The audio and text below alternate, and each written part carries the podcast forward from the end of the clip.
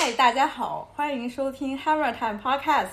本期邀请了两位嘉宾，一位是我们的老朋友老周，哟，我是小周。啊 啊，还有一位是我，嗯，我们两个的共同的好友定师，你来介绍一下自己呗。哦，你好，我是小定，我是然后是一个 漫威的铁粉吧，就是基本上所有那种漫威的电影，从特别是疫情以后没办法再进来这个国内市场以后呢，基本上我用会用各种法子去看那个首映嘛，算是一个漫威的一个呃非常非常热爱的一个一一个狂迷吧。然后自己也蛮喜欢那种流行文化跟那种黑人的那些东西的，对。嗯，你这个自我介绍已经点出了我们这期要聊的主题，但是在这之前，我还想介绍一下定师，就是很多人，如果你在几年前关注国内独立音乐的话，或许会了解到一个公众号叫英俊英俊。这个公众号的编辑之一也是丁老师，丁老师，没想到吧？我会把你这个挖出来。这这个算黑历史，也也不要编辑。那号那号做的挺好的。也不叫编辑吧，就是基本上片子那个策划拍就可能是我们那个搭档在英国拍，然后策划跟那个剪啊，到那个发啊，到跟各个分发渠道聊都是我咯。黑历史真的是人家现在都已经走起来了，我都没走起来。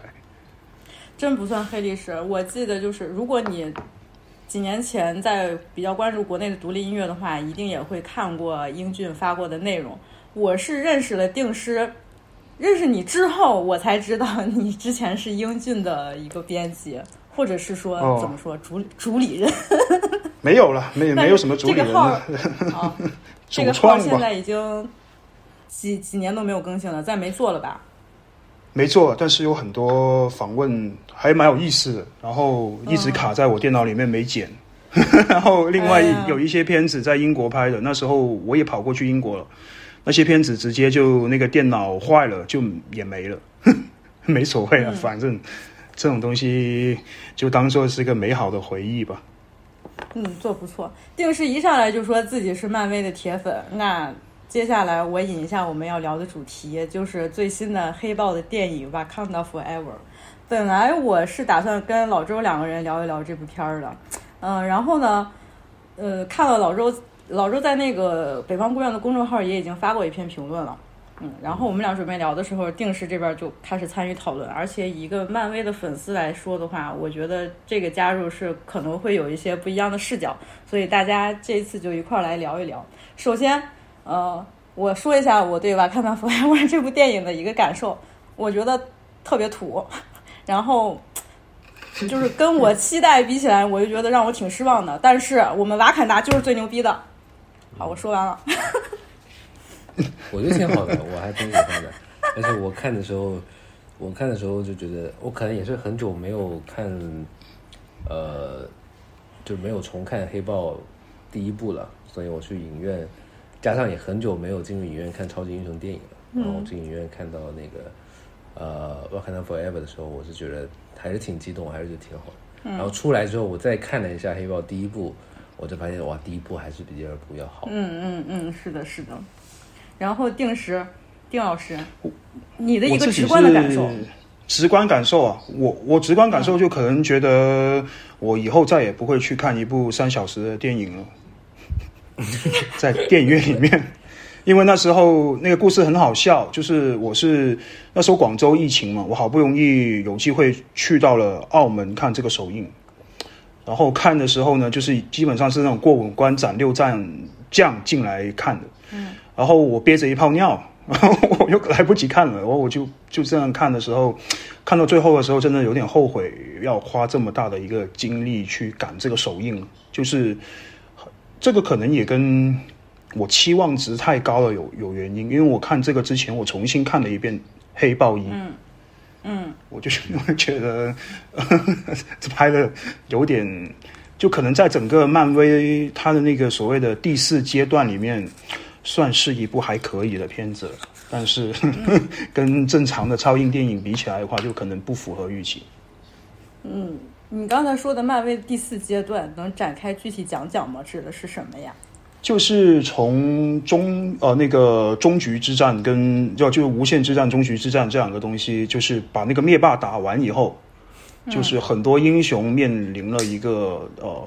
迭代。那在这个这个整一整个阶段都是叫做第四阶段，就包括了有很多的一些呃续集的电影，例如是《奇异博士二》啊，然后例如是《黑豹二》，例如是《雷神索尔》呃那个四这样之类的片子，也有什么新的英雄引入，然后例如是上汽啊之类的一些呃角色去进行一些新的一一一个故事的一个一个诠释吧。但是呢，这个第四阶段呢，对于国内观众来说的话，有可能就是一个所谓的辱华的一个阶段，就是基本上每一部片都会有一些奇奇怪怪的点会被拿出来去发散，然后又上不了啊，干嘛的？但是我不，因为我不懂那个审批，我只懂游戏的审批，所以就我也不知道他为什么上不了。对，所以这个第四阶段是公认的。分了这么一个节点吗？还是说？是的，是的，他哦，嗯，好吧，你看这这，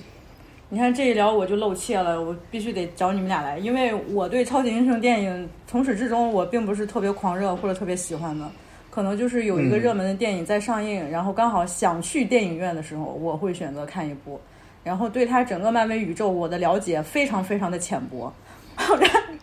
但是但是呢，由于由 但是由于我本身。我就是喜欢跟黑人文化相关的东西啊，所以我本身是非常喜欢黑豹的。嗯嗯，那其实从蚁人三这儿是不是第四阶段就结束了，就到第五阶段了？好像哦，从黑豹二，蚁人三是第五阶段的重启哦，第第一部第一部作品，他从他的那个宣传语里面是这么说的，也非常糟糕，我也看了，我特地去香港看了。你看，从这个《Wakanda Forever》比较直观的感受来看，我和定时可能都是不太喜欢，但是老周觉得蛮好的。呃，你也在我还好，我还好啊，嗯，你还好，我还好。你刚刚说你以后再也不会去看三小时的电影了？没有，因为是因为是三小时，三小时这个事情是是这样子，因为信息量真的好大，然后可能他有一些，因为我一开始觉得这个导演很擅长把一个。呃，框架作业在里面疯狂的塞东西，就塞了很多他自己想表达的东西，让人家感觉这个不是一个套路化的超级英雄电影。黑豹一，我觉得他很耳目一新的点在这里，呃我满怀这个期待，又开他漫威又给了他三个小时的时长。我也给了他三个小时不去尿尿的时长，一秒都不敢放弃。结果认真的看了三个小时，我真的觉得他好像讲的东西没有之前的深了，也没有，也太绑手绑脚了。而且大量的时长都是为了去建构与服务他这个电影宇宙，所以我就觉得后面再也不会去看一部三小时的电影。嗯，你知道那个老周刚看完的时候跟我说他已经看完了。然后我是比他先看了呃一些，我是在那个 Apple TV 上看的。然后呢，我当时看完之后，我发现国内的评论就是几乎就是百分之九十甚至更多全都是恶评。然后那个恶评还说的特别搞笑。我上次给老周发了一个标题，说什么有一个 B 站的 UP 主说什么黑豹二是数典忘祖，我都惊呆了。啥？数典忘祖是啥意思？数典忘祖是啥意思？他就是想说他抛弃了。可能说《黑豹一》拍的很好，然后你现在又搞这些这样的。我看那个标题，我内心内心超级紧张，我都没敢看那个 UP 主在说什么。你看了吗？我没看。你是不是觉得？我看了，我看了。宣淼嘛，好像是宣淼老师嘛。就这种东西，他好像是 B 站这种影视区 UP 主，或者是说整个简中华影视 UP 主的一种特性吧。就是呢，他其实不是导读，也不是推荐，他的角色就是他把自称啊，就是嘴替，就是替人家骂骂，替人家夸，他尽可能的要把一部片从各种乱七八糟极致的手法去骂他，或者是去夸他，是这样子，所以会感觉用那些词会很奇怪。那天看什么“素颜忘祖”，我都傻掉了。就文化人用语。真文化人用语。呃那个定师，北方公园发的那一篇老周写的文章，你肯定也我看完。了，我看完了。对，那你让我他得先跟说观众介绍一下我、啊我的那个那个大概的观感。啊，好呀，嗯，对，我觉得《黑豹二》我还是觉得是一个好看的电影啦，那好好看的超英电影。那可能我我跟看的我跟康仔一样看的那个超级英雄电影不是很多，所以可能品味也比较低下吧。对我们就是纯粹因为他是瓦坎达才看的啊。所以对我来说，就我觉得这个《黑豹二》，我觉得我看下来，我看了两遍，一次在电影院，一次在电脑。嗯，然后我感觉是有三个点是我，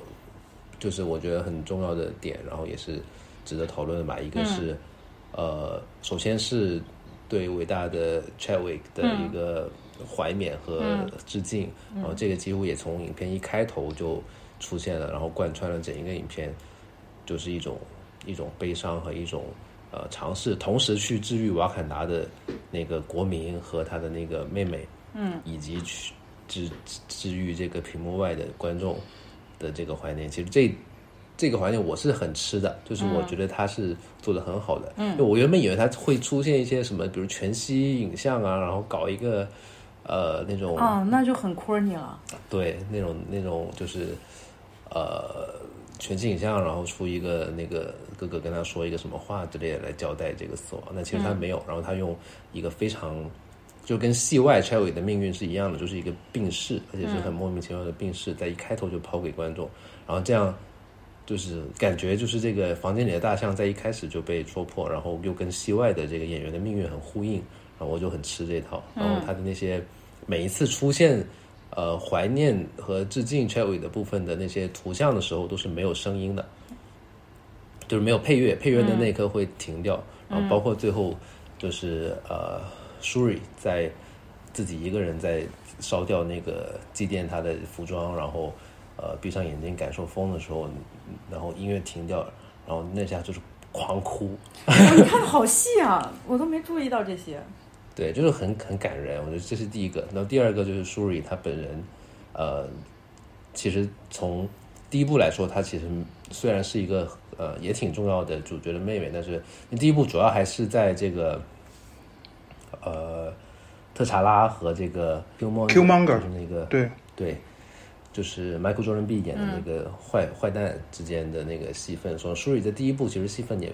不是那么重吧，我理解中。然后在第二部突然要把她扶成一个呃女黑豹，嗯，然后这中间怎么让他成长？然后他就是用他呃面对哥哥的死，面对妈妈的死，然后他怎么去呃，我觉得对他来说是，我在他身上看到一种我在那个稿子里写的就是。那种一个黑人的二元性，就是他其实是一个很西方科那种那种现代主义意义上的很理性的人，然后一个科学家，然后他对瓦坎达的那种传统啊宗主，他是不信瓦坎达这个黑豹女神的，所以他第二部一开片一开场的时候，他就说他那个祷祷告词，他就说黑豹女神，如果你让我救回来我的哥哥，我从此就再也不怀疑你的存在，这是整个黑豹二开篇第一句话。嗯，所以就是说他。这么一个向往理性、科技、科学的人，然后但是，呃，就是我觉得感人的地方在于，第一，他他就是一个是他愿意，就是当他真的面临他哥哥的死，他无能为力的时候，他转而去转而去向这个瓦坎达的传统和信仰求助，嗯，这个是我感人的地方。第二个就是他呃，最后在吃了那个新型草药之后，在那个。呃，祖先之境里看到了他的大表哥，嗯，那个大坏蛋，然后这个时候也是一个挑战，就是他到底，就我觉得他跟他大表哥的那场戏，包括他后面做的那个决定，其实是梳理重新在自己的那个二元性，一边是他作为一个瓦坎达人，还有这些神秘的一些呃黑豹女神的的传统，然后瓦坎达人应该去应该是什么样的人。就有一套瓦坎达的自己的传统，嗯，然后他作为一个科学家，一个崇尚理性的技术的人，有一套那那样的很西方式的那种现代主义的传的的观念，啊，在两者之中，他做了一个挣扎和选择吧，最后他接纳了自己的传统，嗯，然后这个东西我是觉得我有共鸣的，嗯嗯，这个东西我觉得，因为后来也也这些年也看一些书嘛，也知道其实离散黑人通通通常都。时常面临着这么一个，就是他要更加适应，比如说他是美国黑人，他更加适应欧美西方的现代社会的这些准则，就是当一个就是纯正的美国人，还是他可以保有自己的非洲文化、自己的呃祖上的传统的很多东西。他那个美国黑人也在这种双重意识之间。那我觉得其实中国人也某种程度上也一样，就是你是一个。因为现在所谓的现代化和现代主义，其实就是西方式的那一套，嗯，那那那个标准嘛，嗯，制定的标准。那你作为中国人，你当然是又是一个很自由主义立场的人，你很向往那个东西，但骨子里又觉得自己是一个，尤其是我这种潮汕人，特别你又开始说自己潮汕人的身份了，就特别封建保守的一个地方。但是那个传统和那个我的家族的这种保守生命的历史。跟我自己的观念之中，我也有一个挣扎，所以我是能够带入苏瑞的那个那个角色的，这是我欣赏他的第二部分。嗯，第三个部分就是那个海王，就是那个漫威版海王。纳摩，嗯，纳摩啊，嗯，对。对，我对他是比较复杂。我一方面是觉得这个一会儿我也想听听你们的看法，就一方面我是觉得他对这个海底王国叫塔洛坎吧，他的塑造包括。设计啊，美学其实还是做的很好。然后进入那个海底的时候，还是感觉哇，然后本身，而且它的设定也是一个呃，就是一个离散的民族国家，然后在海底重建了自己的社会，嗯，然后躲过了那些奴隶制和很残暴的那种白人统治，嗯，然后发展成为自己一个国家。其实也是一个很，你还我觉得这设定还是挺讨人喜欢，但是让我觉得不舒服的是，他跟他最后跟黑豹就是跟瓦坎达之间的那种。第三世界国家互殴的这个设定是的，就觉得有点怪怪的。嗯，老周上是我的主要的三个三个感受。基本上吧，就是我想说的也都说了，就是我一开始说我黑豹二给我的感觉特别土，但是这个并不是说我就全都否定它，只是我觉得这里边想要塞的东西确实很多，然后导演想要表达他想说的很多很多的东西，然后全在这一部电影里边。而且我觉得对于苏瑞个人成长来说，我觉得是。说不通的，就是他怎么回事？就是呃，经历了嗯自己妈妈的死亡，然后突然之间他好像就变了，让我就觉得啊，你就是很强行的让他就是个人成长，就是我看不出来是一个能让我呃，起码让我觉得嗯，他是一个呃经历过什么样的事情，他有过什么样的反思，或者他的那种挣扎，然后塑造了他最后女黑豹的这么一个身份。我觉得就是很牵强，就是为了说这一集一定要体现女黑豹是。的诞生，所以这样强强加了这种情节。再一个就是那里边有太多的小的让我感觉很 cringe 的那种小笑话，然后就比如说什么那个女战士什么我脸上涂的 Fenty 啊什么，或者故意表现出来的那种样子，就让我觉得很尬，就是很尬。就我我能理解，就是可能对于呃，比如说这个制作班底、导演他们全都是呃非裔黑人来说，可能就觉得有一些他们属于他们自己的文化，要向更全面、更广大的这么一个受众来传达的话，不能有太多他们个人习惯的那种东西。对他肯定要必须呃以流行化、更轻松一些的方式让大家接受，但是这种形式让我觉得特别特别的尴尬。但是老周刚才说的，他欣赏这部电影的点很多也都是我赞同的，而且我还有一个感动的，就可能跟定时的想法不一样嘛，就是我其实看到他的儿子在介绍自己的时候说，我其实是，呃呃那个 King T'Challa 的儿子的时候，我也热泪有些盈眶。我觉得这就是一种怎么说生命的这种延续和传承，就是这种力量会让我很感动，而且是在那样的一个场景之下，我觉得是非常喜欢的，嗯嗯嗯。快，定时快说说你的。我我我自己的感受是，因为我之前呃朋友圈有看过你那个文章嘛，我很认你那个文章，而且我觉得他这个片子里面还有一个更好的一个点是，呃，我认为以往这种超级英雄电影，它非常强调的一个东西就是好人打坏人，而这部片子里面其实没有原则意义上的坏人。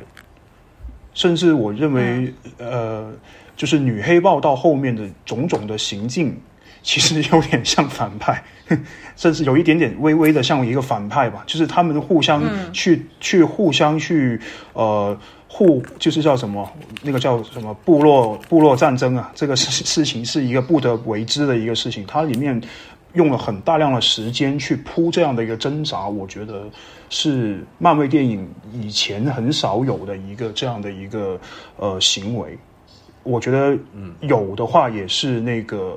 美国队长三内战那部片子，那部片子的那个那种无奈感的交织跟处理会比这部片会好一点。因为这部片有太多突如其来的，就不得不这样的一个无奈，这种无奈让我感觉得到是说是有点扯。就例如为什么突然间自己的母后会要用这样的形式会被人家干掉之类的这这种东西，我因为我那时候看的是首映场，首映场其实呃观众会有很直观的一些反应的，就是例如是很难受啊，或者说这个片子很扯，会他会直接开口骂的。就是例如是母后死爱，他很多人都在骂，说你干为什么要这样子？就是就会直接会有讨论。所以那时候我会觉得，就这个部片子，它会给很长的一个时间以及一个耐心去处理这些挣扎，以及会让呃双方的这样的一个呃争斗会让它更具合理性。但是可能在处理上面，因为可能是太多东西想塞进去了，导致到说。会让我看不懂，或者是说是会让让我觉得，呃，那个消化要要要再看多几遍才好。而且我自己觉得，如果那个女黑豹这个角色，她之前没有任何人去呃叫做什么详详细的去构建这个角色的话，他其实前前置应该可以铺一个影集或者是一个前传啊，或者什么之类的一个东西。在 Disney Plus 里面先发一下，让大家也酝酿一下嘛，就像跟那个《旺达与幻视》一样，有一个这样的东西。那可能我我会觉得这部片里面的大部分的一些行为可以理解，但是他没有，所以我就感觉很难有一些共情。而另外一个点就是，我觉得就是因为这是首我看的是首映场是。最开始那是应该算是全球首映那种了，就最早最早的那帮人，就是非常多喜欢看漫威电影人都在。那个时候是基本上是出了那个 bossman 的那个呃一些小的一些物料的时候，所有人都已经就是我在旁边已经听到有人那个声音啊，就是在流眼泪啊，或者或者是在那边喷鼻涕了，就是一开始是一直在哭，一直在哭的。但是呢，他用了就是非常，就是那时候我也有有哭，然后到后面。的时候，我就感觉这部片子变成了一个超级大杂烩。就是为什么它是一个三小时的片子，我不喜欢。到后面出现了太多奇奇怪的东西，例如是那个九头蛇夫人，那个 Valentina，还有那个呃钢铁心的一些出现，然后又出，然后又会冒出来很多感觉就是漫威公式的一些内容。像是不合时宜的笑话，你们刚刚也吐槽到，就这种东西，我会感觉非常的冒犯。然后，呃，因为因为为什么会这样子？因为我看这个片子之前，我特地提前一天看过一次《黑豹一》，我甚至看完这部片，看完首映以后，我又回去再看了一部，看看了一次《黑豹一》，我还数了一下，《黑豹一》里面基本上没有这种。不合时宜的笑话，可能就只有两个吧，也是那个女黑豹自己冒出来的。因为那时候她那个角色有点会像是蜘蛛侠，或者是呃那种比较嘴碎的一个小小屁孩的这个角色。那个时候她冒一个这样的东西出来是合理的，而在那个时候就很奇怪，而且就非常我非常的觉得这部片子感觉它又有，就是他一直他并没有一直在消费呃黑豹这个人。就是他没有消费，而是他从第一秒就告诉大家，这部片子虽然他不在了，但是他的所有种种的一些行，就是所有的一些事情，他依然能够牵动到全部角色的变化，能够侧面的让观众知道，呃，我们已我们已经离开了黑豹是一个怎样的存在。它本来的主调是这样子的，而到而到中间呢，它会有很多那种。呃，漫威的东西在里面，我都不认为它是叫做商业片了，就是纯漫威的东西在里面，会让我会觉得，呃，不够第一部纯粹，所以我我会我会是有个这样的一个看法。嗯，你说九头蛇夫人是谁啊？是那个就是那个那个 CIA 那个女局长嘛？对，九九头蛇夫人嘛，就是她在漫画里面是九头蛇夫人嘛，我们都叫九头蛇夫人。露怯了，就问我们俩刚才讲，哎，这是谁？确实露怯。就是那个很很长时间的组织了嘛，他的夫人怎么？哦，没有，就是就是那个角色在漫画里面是九头蛇的一个一个特务，然后呢，我相信到后面漫威的处理呢，就是想把它变成一个呃就是漫威版本的那个呃那个那那个自杀突击队的那个老板吧。就是他，他，他准备后面会去在第五、第六阶段的时候去铺成一部呃片子，就是在讲那个呃一堆反英雄组织在一起，像那个自杀突击队一样的，应该是在明年十二月还是今年十哦明年十二月上吧，好像是。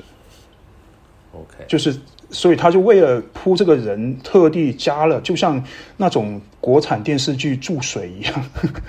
特地注了这个水，其实有他没他一样的。对我后来也看了那个 Ryan Coogler，就是呃影片导演的采访，他说原本在 就是在 Chadwick Boseman 去世之前的这个故事，呃写的是呃 Chadwick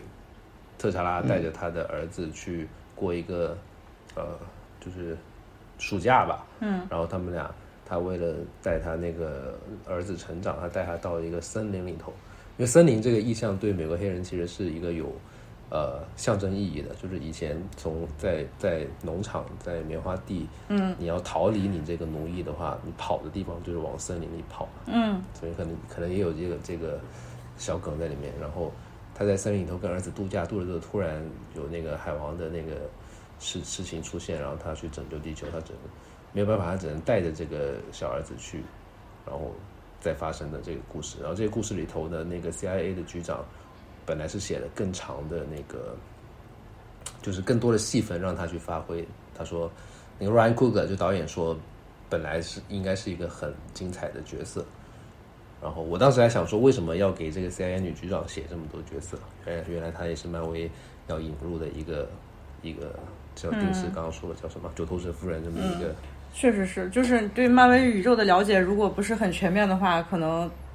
对对，这个电影很多莫名其妙的那那种角色的体现，我确实是，但是我对这个就还好。我觉得最让最让我觉得难受是那个女中学生，就是那个小女孩，我不 Williams 啊，为为什么？嗯，瑞瑞，为这这我就觉得很很无语啊！为什么会突然就是有这么一个角色？他想说啥？他他跟漫威宇宙有什么关系吗？还是说他就是在这一部里边突然冒出来的？有关系，定时说说。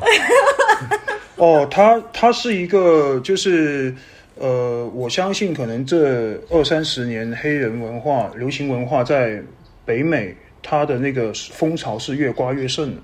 而漫威它本来是有漫画这样的一个东西，就是它本业是画漫画的嘛。那他们会针对不同的一些呃时下流行的一些趋势，去像工厂一样去策划生产一个呃产品。有一个产品就是钢铁心这个一个角色，就是 Vivi。那他未来会在 Disney Plus 里面会有一部影集，就是那个那个呃电视剧，然后也就也是一些就是所谓抢行漫威宇宙的一些东西。但是我我自己觉得是这样子，就是他这个角色的引入呢，会稍微比那个呃九头蛇夫人在就是本呃成片里面会合理一点，因为双方是为了他而大打出手的。这个至少合理一些吧，就没有没有那个九头蛇夫人扯吧，就莫名其妙冒出来，然后调了一下情，然后占了很多时长。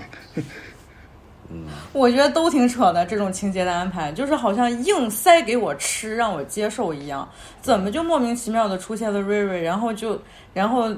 就就发生了这种这。很莫名其妙，然后把他和苏瑞带到那个海底，然后发生了这一系列。就我，我其实真的是看得一头雾水。当然，我知道是因为我对漫威宇宙了解的不够深，所以我可能没有办法一下能明白，可能他们都是有自己的故事，然后他们那个这个角色有必要性在的。但就单从从从这个电影来看，我真的，嗯，我我很不喜欢这种情节安排。我就觉得很多的情节的推动都是不合理的。有一种硬硬让我吃下去的那种感觉，就就是呀、嗯，对，就是那个纳摩是吧？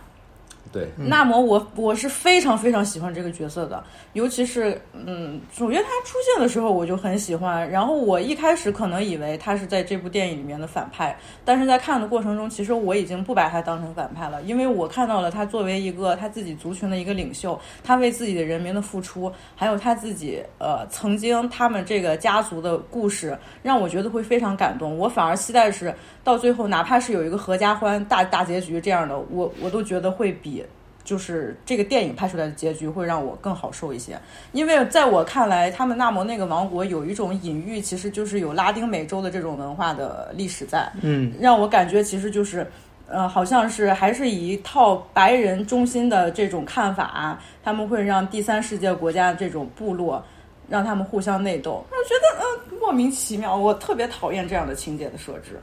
而且明明到到最后就他们两个有必要就是打成那样吗？就是、让我觉得嗯，就是比如说那个黑豹的那个女战士，呃还是什么去海底救他们的时候。就非要杀一个杀一个人，然后引来了两方的这个仇仇视，然后搞成这样，就是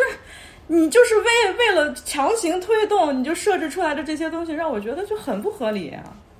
嗯，然后还让那个那个苏瑞他妈妈死了，我觉得也真是莫名其妙，就搞得最后就是两家有深仇大恨一样。但其实你说他们的仇恨到底是什么？他们两家有什么深仇大恨？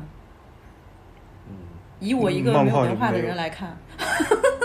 其其实应该没有没有所谓的仇恨吧，因为我一开始以为纳摩是 Qmonger 的一个升级版，因为 Qmonger 我认为他是一个在美国白人社会里面的一个孤儿嘛，然后他还要还得跟一个就那个克劳，就是那个白人掠夺者一起去同伙去一起去做很多杀人放火的事情。那他其实本质上是一个非常信仰那种用暴力去呃以暴制暴的一个很激进的一个革命者，然后他希望是说全，他好像那时候是说是全球有多少亿来着，好像二十亿还多少亿的被压迫的黑人，他应该是要求那个特查拉拿泛金属分享出去给那些人，然后让他们发动武装革命。重构一个属于黑人的秩序嘛，我记得是这样。然后纳摩那个时候过来跟呃母后还有公主聊的事情是什么呢？就是呃我也不知道为什么会这么聊的，就是那个那个理由很牵强，抢我也有点忘。就是他就是邀约说我们两个最强的国家一起去呃统治世界。其实有点像我一开始以为是 Qmonger 的一个升级版，就是他想也是想以暴制暴，然后呃去。重构一个属于被压迫者的一个秩序，我一开始以为是这样的，但到后面呢，就有点发展的很奇怪，我我也我也搞不明白，因为我一开始去看黑豹一的时候，我可能呃我认的有两个点吧，一个刚刚老周也说了，一个就是那个双重意识这个点。这个好像是应该是有美有一些理论的，但但是我因为读的书也少，但是不知道那个双重意识是什么东西。但但是有另外一部片子叫《逃出绝命镇》，其实是有讲过的，就很直白的讲了这个点。他另外一个就是在讲说讲的讨论的一个点，就是有不同的政治主张的一种冲突嘛，就是那个谁特查拉可能是跟他爸一样是奉行孤立主义的。然后 Qmonger 他们那种是是很激进的改革派，然后那个特查拉的女朋友，她好像是搞那种援助派的，就是会有不同的政治光谱嘛。我一开始看《黑豹二》的时候，我是带着这个滤镜和期待想去看《黑豹二》到底给不给这种东西的，对。而且他第一幕其实从一开始聊天到母后死，我都可以接受，因为我相信他后面应该会讲，应该会更拆开来去把那个大的题目给讲好嘛。但是就是后 后面无法接受，从视觉到故事都无法接受，所以就很失望。对，嗯，我觉得这部电影真的是让纳摩那么好的一个角色，就是搞的是一个莫名其妙的，最后。好像变成了一个是一个非常极端的，然后他是一个不加思考、很鲁莽的这么一个角色，到最后呃，只能就是以这种求和的姿态，灰溜溜的，就像战败了一样，让我就觉得很难受。他其实本身也是一个很复杂的一个角色，他其实应该被塑造的更好，能把 Q Monger 这个角色塑造的很复杂、很有趣，在第一部，为什么在第二部就是我觉得是真的白瞎了，特别白瞎，这么好的一个角色。对我上次跟你发微信，我也说。就是哪怕他们握手言和，我都可以接受。但是他最后要他那个，就是最后的最后，就是在他那个哦，就是海底王国的一个国民问他说：“我们真的要这样跟他们求和的吗？”然后他说：“我现在先假装投降，然后将来还要要什么，就更大程度的去利用瓦坎达的类似的意思吧。”就觉得他那个形象更加的 我就觉得这糟践了。对，真的是白瞎了这个角色，辜负了。就这这这一步真的很莫名其妙。哎，就虽然说我重复一直在重复说这句话，但就是觉得我本身就如果像定师刚才介绍的那种，他的期待和他以为以他了解的这个背景和他的这个期待来继续讲这个故事的话，按照那个想法，我确实觉得。可能会是更好的一个故事，尤其是在讲到不同的、不同的人所持的这种不一样的政治观点，然后他们信仰的这种理念什么的，我觉得这这才会让故事很好看，而不是说啊，你可能会觉得这是一个超级英雄的电影，然后你是面向的这个范围会很广，所以你就要尽量要讲的比较直白、通俗一些，所以搞成这样。但是我我不认为这是一个很好的处理方式。就所以到后来，我的一个结论就是，可能是不是因为像迪士尼或者是说漫威，它本身，嗯，他们的这么一种价值观也好，或者说他们的这么一种传统也好，其实是不适合，就是黑豹特别不适合漫威，让我就觉得，嗯嗯。不过我想补充一个点，就是呃，因为呢，其实这个市面上有大量的那种。呃，预告片导读或者是叫做解析漫威背后那个故事背景的呃作者或者是那种自媒体人嘛，呃，我也有看过很多纳摩之前的一些呃短片或者是一些长片嘛。然后呢，其实纳摩这个角色在 漫画里面其实就是个怎么说呢？我我直接说他是个傻逼吧，就是就是他是个乱乱搞的。他就是他就是个乱搞的，就是他没有没有我一开始为什么我会有抱着那个期待，觉得迪士尼想把这个这个角色深挖，是因为 Q Monger 这个角色在漫画里面其实就是个小反派，就是个反派，然后他把他升华成这样。我以为纳摩这个角色在就是他这是就是个色逼，就是就是很多漫威里面的一些漫威宇宙里面，呃，就是漫威漫画宇宙里面的一些大事件，全都是因为他自己。自私啊，或者是他自己一些很奇怪的想法啊导致的，所以他是个就是一个经常搞事的一个人。所以到后面，我我跟朋友去讨论说，是不是把纳摩这个角色矮化了？他们的一致回答就是说，漫画它就是这样的。啊，但但是我会觉得，既然 Q manga 都能够讲的这么好了，为什么他要讲就是要又要强行还原漫画呢？我相信这个是我们这种死忠粉给这个角色表现不好的一个理由而已。就是我我我我我当了一个就饭圈那种什么互插宝，我去护了一下漫威漫威而已。但我相信这个绝对是呃处理的不好大于呃他傻逼对。但是他本人本人在那个片就是那个那个故事里面，他就是一个很奇怪的一个人对。哦。我自我是觉得会不会有里头也有这个两个主要编剧，呃，都是黑人嘛，然后导演其中一个也是呃既编又导 Ryan Coogler，然后就是第一部的那个，其实大家都可以看到像特查拉和那个 Qmonger 之间的两个角色所代表的，其实我觉得有可能有比较流行的有两两种那个解读方式，一个就是 比如说一个是更激进的，嗯，然后更。呃，更像 Malcolm X 一点的那种，那种呃黑人革命主张，然后另外一个可能是想更 peaceful 一点，然后要更他可能带入的是某程度上带入的是 Doctor King，Doctor King 跟 Malcolm X 之间的这个呃呃关于黑人民权路线的一个分歧，所以这个东西处理黑人导演处理起来是会觉得特别自然和顺手，得心应手，就是他们非常了解的东西。对，黑人知识分子在处理这个东西。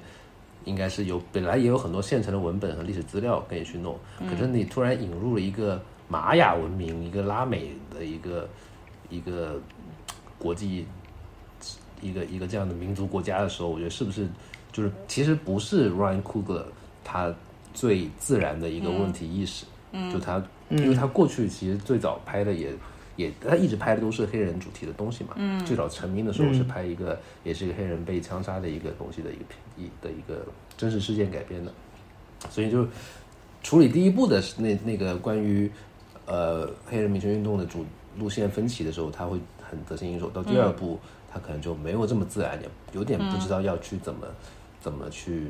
安排好纳摩这个这个角色，我觉得是有这个可能。嗯，第一，这第二，我是觉得说第一部还有一个大家会看他的视角，就是当时正好是川普上任没多久嘛，因为一八年初上映的《黑豹一》，然后川普一七年当选，然后就是那个时候大家对于，因为川普一上来他又要修墙，啊。然后又要这那的，他其实那种美国要跟那个全球化脱钩，然后他要孤立主义，那个时候大家是很担心和很恐惧，和大家每个人好像都在谴责这种孤立主义的大国主张。嗯，所以正好那个特查拉其实特查拉包括他跟他爹以前治下的瓦坎达都是奉行这种嗯。孤立主义的政策的。嗯，所以其实当时也有另外一个，就是把它抛开美国本土的黑人问题，他去看把瓦坎达看作一个美国，嗯，然后去看他美国到底这样拥有这样实力的国家，到底应该更多的，包括但是欧洲的难民问题，其实这几年也很严重嘛，嗯，所以到底应该去更多的去支援，还是说大家独善其身，把所谓全球化这个美好的地球村的这个意向给打破，各过各的。然后确实过去这三四年，我们也看到这种脱钩和这种各过各的这个现象是特别的，嗯，特别反正很具象嘛，在我们生活当中，一个、一个最直观的一个象征就是我们都三年没有看过漫威的 电影了，在电影院里，对吧？是三年后第一次，《黑豹二》是三年后第一次重新在中国大陆上映的黑豹电影，呃，漫威电影嘛。所以就是当时带入那这个这一层面的视角，就会感觉可解读的那个意味又又丰富了一层。嗯嗯，然后到这一步，我是觉得说他们，呃，一个是关于黑人的那个民权路线的民权那个主张的那个对立，上一部讲过，这一步显然也没有再想讲这一块。嗯，另外一个就是关于再去谴责，呃，美国的这种呃孤立主张，因为川普也下台了，你好像也没有一个特别大家同仇敌忾想要去 diss 的一种。以前有川普的时候，好像觉得所有人至少有共同的敌人这种感觉，就嗯嗯现在好像也也没有这个。然后他也，我觉得他有点无心再去就是往这种更大的、更宏观的事情上去做探讨。嗯，所以我是觉得它有点回缩。那、回缩的结果就是这个，呃，对 Chadwick 的这个怀念，然后关于非洲文化怎么去处理死亡，嗯，因为过去这三年也有很多、呃黑人。就特别是美国黑人，他的嗯因为新冠的那个死亡率是要高于白人的，嗯然后怎么去处理死亡，然后呃，个人在面对死亡的时候怎么去呃尝试继承你的家族意志，就是你的家族遗产你要怎么去处理，嗯，就是他你要怎么去看待，就是这些往更内心的一些议题去讲。嗯。我觉得，如果是单单纯的就是往内心的议题，比如说这近两年可能说政治气候上面不像曾经川普在任的时候，大家会文艺界嘛，那个时候全都是呃来就是调侃川普或者说讽刺他他各种政策和各种主张。但是到近年来往内心世界、精神世界上走，这也是一个趋势。但是我觉得，如果是单纯的以就是以这个为主题为中心的话，我反而会觉得它更是一个好故事。首先，第一，我我对漫漫威宇宙或者超级英雄电影，我其实并不是抱着一个我想去怎么样。呃，用不同的视角去解读它的这么一个电影，因为我每次看超级英雄电影或者像类似于漫威这种故事的时候，我抱着一个态度，就是我很想放松，或者我很想从里边得到一些非常浅显的能让我快乐的这种元素。我它是一个好故事，它其中很刺激的一些什么一一些什么东西，这个其实呃，你只要把这个做到了，我觉得对对我来说，漫威就其实能在我心目中是一个非常高的这么一个分数，不管他讲的是哪个英雄的这么一个电影。但是就是这一部的话，你你如果说单纯的往内心走，呃，我觉得处如何就是用非洲的这么非洲的传统文化，无论是处理死亡、家族的传承，像这种，如果单纯讲这些的话，我反而就觉得特别好，因为这部你也看到它的原声也变成了就是。呃，邀请了很多我很喜欢的尼日利亚的音乐人和南非的电子音乐人，他们来做这张原声。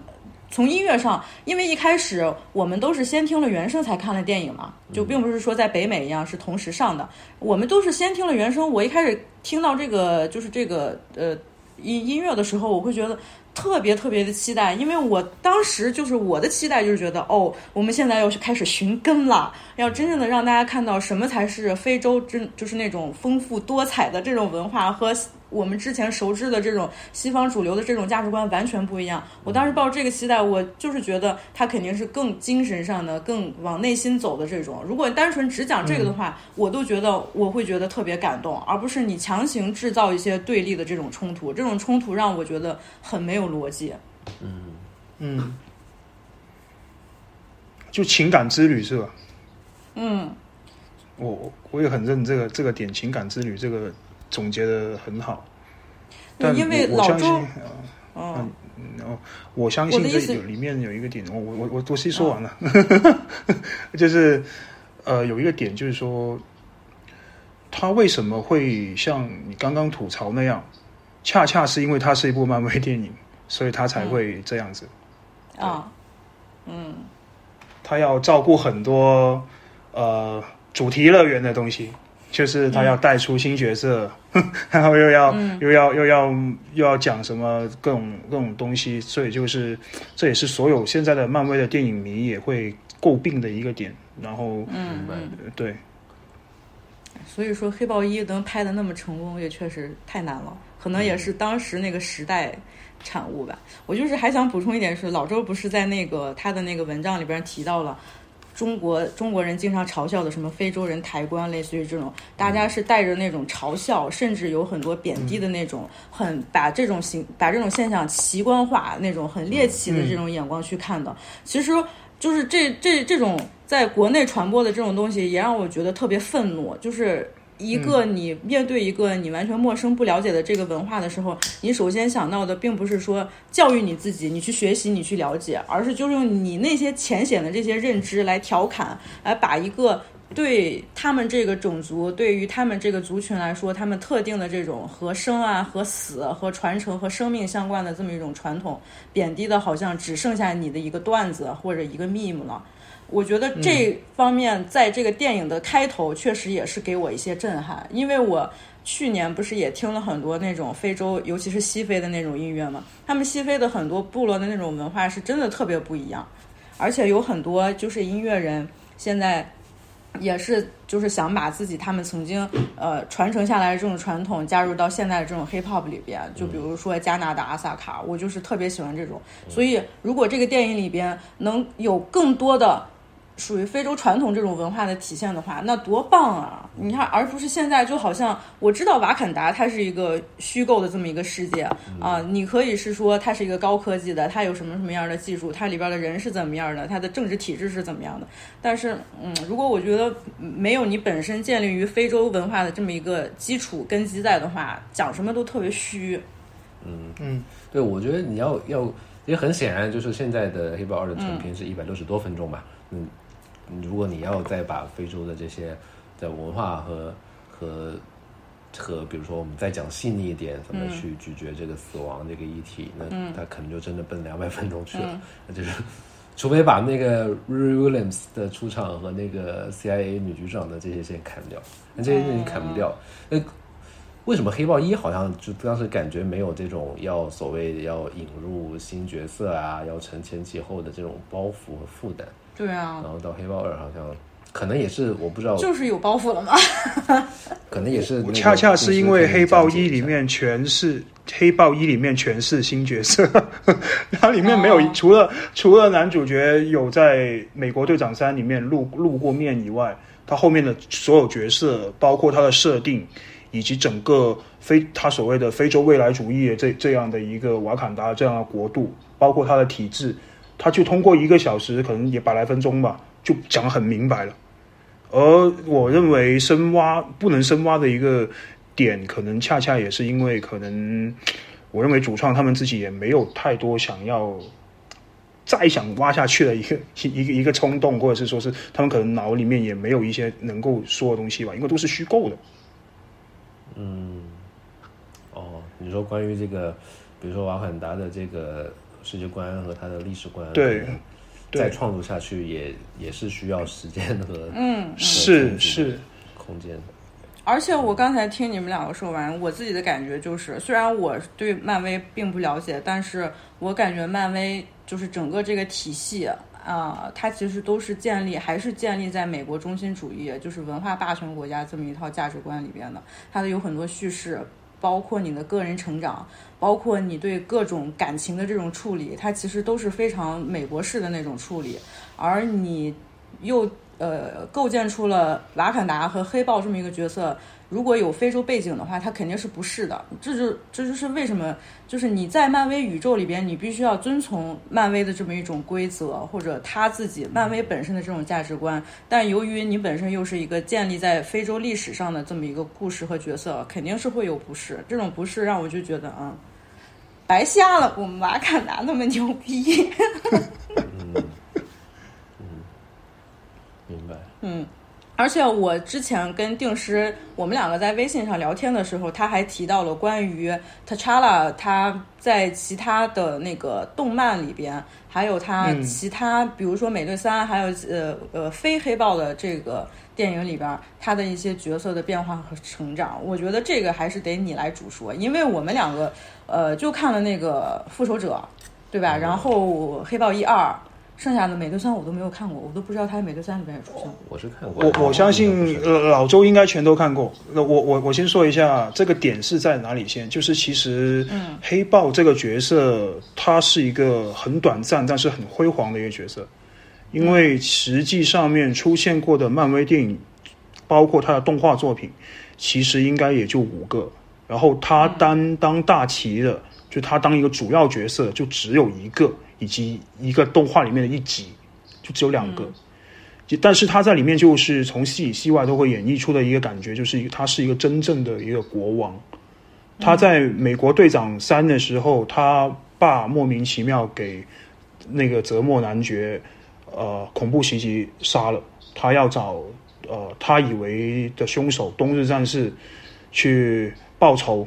然后当那个时候他是一个呃很愤怒的一个一个人嘛，我理解。然后到后面呃经过这个呃内战的这个事情，以及看到呃所有人的一些一些互相打完以后，他选择了一个东西是那种叫做宽恕吧，就是。他他里面的那一句台词，好像《黑豹二》那个公主，她到后面跟那个呃纳摩有讲过，好像应该是原台词，我记得好像是这样子。然后那个运镜也差不多。这是一开始呃的国王，就是他是可能在最开始的时候是一个探讨着是一个，因为他角色琢磨不多，他只能是讲一些他自己内心关于复仇放下的一个一个东西，然后他展示出来，他是一个真正的一个君主的一个一个形象，他是很大度的一个人。而在呃进入到了黑豹一以后，他在里面其实他是一个主要的角色，他在里面他可能要呃担当的一个呃一个整个的一个形象，他不仅他开始会去呃详细的去展开整个呃那个瓦坎达的一个故事，就黑豹是一个什么样的一个象征。他不仅是一个三军的一个领袖，他也是一个国王，而且他还是所有人崇敬的神。这个跟纳摩是同样的。然后，嗯，呃，他这个人所奉行的一个东西是关于我们刚刚所讲到的一个孤立的孤立主义。那他一开始去整，呃，他一开始出现是去呃进行那个所谓的加冕仪式，要把他的女朋友就那个纳奇亚从那个尼日利亚里面一个执行的一个卧底任务里面救回来。那在里面，呃，已经会铺陈的一个点就是他的女朋友想跟他说，就是孤立主义这个东西不行，你应该要去援助。其实他是他讲的是援助那些受苦难的人，然后他其实是有点小怀疑。然后到了 Q Monger 把克劳，呃，就是那个偷震惊的那个那个人，呃，逮过来，然后然后他又要开始去呃谋反，要去抢王位的时候，那个时候就是直接是一个很两个极端的政治光谱互相的一个冲击嘛。那在这里面，其实整个片子里面，他他的整个角色曲线是就是一个就是一个领袖他自己的一个一些对应的一些过渡。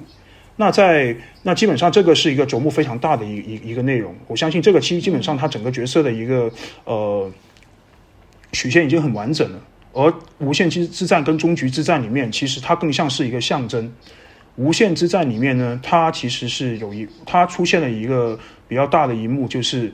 灭霸带着他们的那个军队要过来抢那个宝石，他领导着全体瓦坎达的国民对抗外星异族。那在里面，他展示的更多就是那种他作为一个领袖，面临着要有战争的时候的他那种那种感觉，就是会描述的跟呃历史上的很多那种。呃，领袖会有一些相似的一个点。那那到后面结局就很简单，就是灭霸一个响指把他们全部都消失了嘛。那在终局之战里面，其实我说句实话，他就是个客串的。呃，我觉得他客串特别有意思，他是从传送门里面出来的。传送门里面一开始只有两幕，一幕是那个。呃，那个现在的新一任的美国队长回了老一任美国队长，就猎鹰回了美美国队长一句说：“呃，队长你在不在？我们就过来帮你。”第二个就是第一下出来的人就是呃黑豹以及他的那个军队。我觉得他那个时候是有一种叫做代表着，就是那时候已经没办法打了，然后就所有人都都打不过灭霸，然后他突然出现是有一种从传送门里面走出来是代表希望那种感觉。而这个基本上是从正传里面。他的这个整个角色基本上是这样的一个一一一一种一种感一种一种呃不断的去细化，他是一个从里到外是一个很一一个国王的这样的一个一个呃就是也一直就是感觉吧。然后到后面他这个片子包括黑豹二，我自己个人认为他更更加仍然其实虽然里面一秒都没有他本人出出现，那全片其实一直都在在讲说呃。如果当时他还在，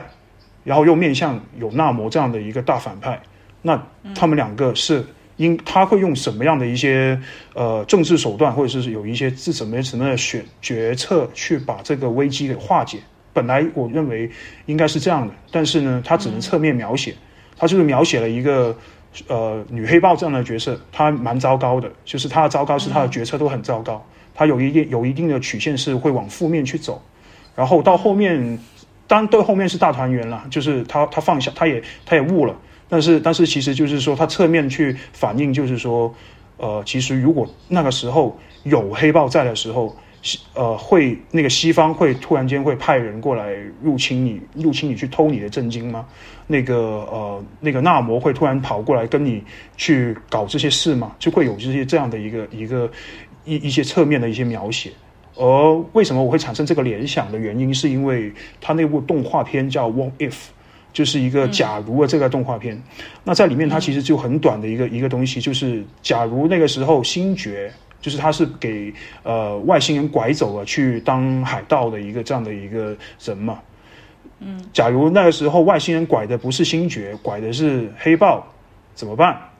结果到后面，他其实里面大量的去阐述的，就是他就是黑豹用他自己本人的天赋和那种政治智慧，去把所有外星的朋友全部化敌为友了，是一个这样的一个存在嘛？所以我认为这个角色完整性是在这里。然后，呃，What if 的那个东西更像是一个补圆，大概是一个这样的一个状态去讲。而我认为这个角色虽然他出现的时间很短，但是他是一个非常呃。很漂亮、很辉煌的一个角色，他非常的丰满，包括甚至即即便他死了，人家还要用两个小时、快到三个小时的时间去讲他到底有多好。对，嗯，哎，那真的是我们没有了解的很全面的话，完全感受不到，就是你所说的这个角色有多么棒。刚才听的老周都不由得开始感感叹了，哎呀，对。而且我觉得，其实，是你这么一说，其实第二部的一开头就，呃，它的合理性又起来了。就是一开头是那个，呃，因为第一部的结束是瓦坎达决定要改革开放嘛，改革开放就是要向世界打开国门。然后，第二部的一开头其实就是西方的国家指责瓦坎达违背了他们改革开放的承诺。嗯，然后，呃，那个女王。女王又出来指责说：“我们我们重新闭关是因不是因为呃呃担心震惊的危险，而是担心你们的危险。”嗯，就是他有一个这么的表述。其实这个其实有一点我在看的时候，我觉得那个有点像我们的外交辞令，哎哎，就是有点像中国人的外交辞令。是不是因为翻译问题？那个那个字幕翻译就是那个翻译问题，我觉得不是不是具体的字眼，而是那一种就是说，反正就是大家就是白人连起来，联合联合起来指责你说你你不应该这样子，然后我们把我们说是你们先那样的，我们只是回应你们的的暴力而已。小学生打架嘛，哎，就是有点像我，比如说这些年在看到那个赵立坚啊这种这种中国的外交官员的这种跟国际上的一些所谓的舌战的时候的那种感觉。这怎么能这样？赵立坚不是生活在中国，你就偷着乐吧？对，我就觉得我就是内幕，所以我其实对对那个呃，就是对那个法国和那个是美国嘛，是那个那那两个两个白人的政治首领去指责瓦罕达女王的时候，瓦罕达的那个那种就是很强硬的那种民族国家立场，我是我确实是觉得有一点像中国的那种立场，所以我是觉得有点怪怪的。啊，是我？当时是觉得很怪怪，但是是我当时带入的是就是瓦坎达的子民，我觉得我们黑人才不想跟你们这些傻逼白人一块玩呢。但是第一部的时候，那个特查拉已经他他已经就是接受了他他要就是向国际社会去伸出援，就是他要打破这种说虽然特查拉当然知道白人有可能会进行资源掠夺什么的，但是他还是要去拯救，还是要去尝试去伸出这个手。所以我是对第二部一开头的罗汉达那种封闭和他对国际社会之间的那种敌意，嗯，我是有一点觉得不太舒服的。但是你刚刚那个定时讲完，我觉得确实，如果从这个意义上去理解，因为那一切是需要一个政治智慧非常高和、和道德也都很很方方面面这样一个政治完人特查拉去完去存在的时候，才可以去支撑的一套可能实践的一套政策。然后当他去世之后，确实就是会留下这么个窟窿。啊，你说的我现在好难过，我好失落呀！我们再也看不到这么棒的角色了，因为现在就在我看来，就是只只有只有 Chadwick Boseman 可以可以演这个人，可以演这样的角色，其他的人我们再也没有机会看到这么棒的角色，还有什么样的故事发展了。其实这个事情在、我不知道定师知不知道，这个事情在北美的漫威这种核心粉丝当中是引发过很大的讨论的，就是 Cherry Boseman 死了之后，要不要去重新 recast 一个演员去演这个？嗯，我知道这个，我知道这个，啊，对对。就是很多漫威的粉丝会觉得这个角色是很重要，而且黑豹也才刚拍了一部，就是特查拉这个角色，他需要有更多的呃延续，对，延续要更多铺的，还有很多故事可讲。你想，蜘蛛侠拍来拍去都可能有不知道有没有七八部电影了，就各自当然他因为他版权到处走，然后但是就刚拍了一部就让这个角色死掉，到底哎，值不值得？然后，但是漫威的人显然就是再三思考之后，就发现没有了 Cherry Boseman 这个演员之后，这个角色你再去重新选角去演绎他，就是都觉得不太现实吧。后来就还是判了他死刑。但我不知道电视从一个漫威粉丝来说，会不会觉得，嗯，其实这个事情有其他的处理方式，不用把这个特查拉真的就这么写死嗯。我觉得迪士尼或者是跟漫威是一定铁了心要把它写死，因为我觉得是这样子，呃，死了这件事情一开始很多人有觉得《黑豹二》是在消费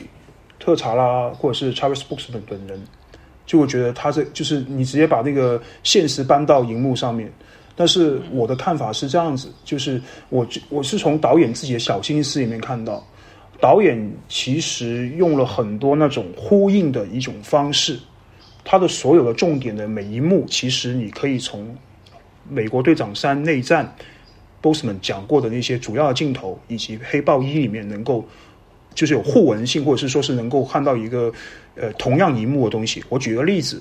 就是黑豹一一开始开幕的，就是最最重要的一幕，就是引入瓦坎达这个地方的最重要一幕是呃 Boseman 进来有一个盛大的加冕仪式，而我们回到黑豹二的第一幕，也是最重要的一幕，其实对应着就是一个非常盛大的一个悼念仪式。我如果觉得，呃，迪士尼如果是有意想去呃消费，就是 Travis Boseman 之死，或者是说是想去为了他的商业利益去延续这个角色的话，我觉得大可不必要花这么多时间去去做这种小的巧思去做，去去去怀念他，而且这种心思是基本上每是你看了一遍《黑豹二》以后，又再看一遍《黑豹一》，你会觉得哇，好多就是好很多幕都是一模一样的，但是只是说有他在处理的很好。没有他，别人去处理的时候会糟糕，或者说是没有兼顾得到这个事情。就是他这个导演非常擅长使用那种呃，我我们不叫做互文还是呼应吧，就是用这样的一个形式。从黑豹一的呃所有人死了以后，就是服用新型药草进入到这个呃假死进入到先祖平原的时候，看到的角色 Q Monger 跟 T'Challa 他们看到都是他爸爸。但是，呃，Q Monger 是看到他爸爸以后，Q 呃，他爸爸是一个，就是 Q Monger 在教育他爸爸，而 T'Challa 是他爸爸在教育他，他是有个互相不不同的一个一个情况，然后延续到了第二第二部，一开始 Shuri 看到的是 Q Monger，因为只有就服用那个药草，就是你只能看到跟你内心差不多的人。就他只能看到一个 Q Monger，然后后面第二第二幕就是他放下要去把那个纳摩，就是不不把纳摩干掉，他愿意留纳摩一命，是因为那个时候就是闪回式的，很扯的闪回式的，正常就是没有什么药草之类的，就是又看到他妈，他妈又跟他说了一下，说其实应该要放下什么之类的，而这段话，然后后面 Suri 就讲了一段呃。黑豹就是 Travis Boseman 那时候对那个呃 Z 某说的那段话，就是说呃你已经被什么仇仇恨蒙蔽双眼了，什么什么之类，就很多呼应。所以我认为，呃，迪士尼或者是他们没有没不没有那么离谱到说要就是怎么说呢？就是要以去消费这个角色，或者是说是去延续这个角色的生命，因为这个角色已经离不开 Travis Boseman。因为他已经把这个人演，就把这个黑豹演活了，应该短暂时间内不会有重启，是一个这样的一个状态。嗯，听得我好难过呀！我现在满脑子就是 boss 们。嗯，对，反正就是，嗯，确实，我觉得这里头是存在一个，就是这个当你那个角色，其实如果你这个角色，比如说我们说 Cherry。他作为一个黑人演员，作为一个黑人文化偶像，他可以去激励很多黑人和和我们很多人。但是特特查拉这个形象本身，也就是这个虚拟的形象，他其实也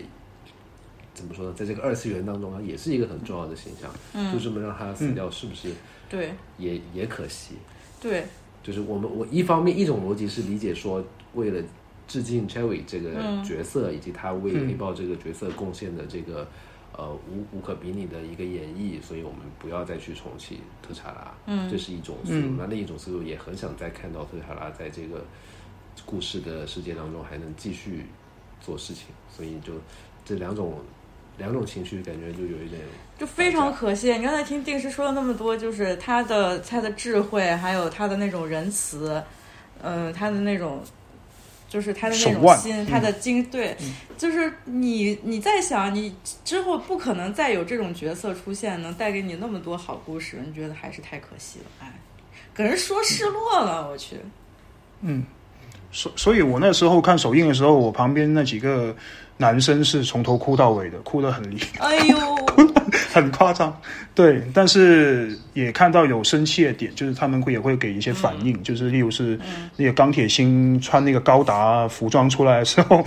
都骂了很厉害，就是就是会这样子，就是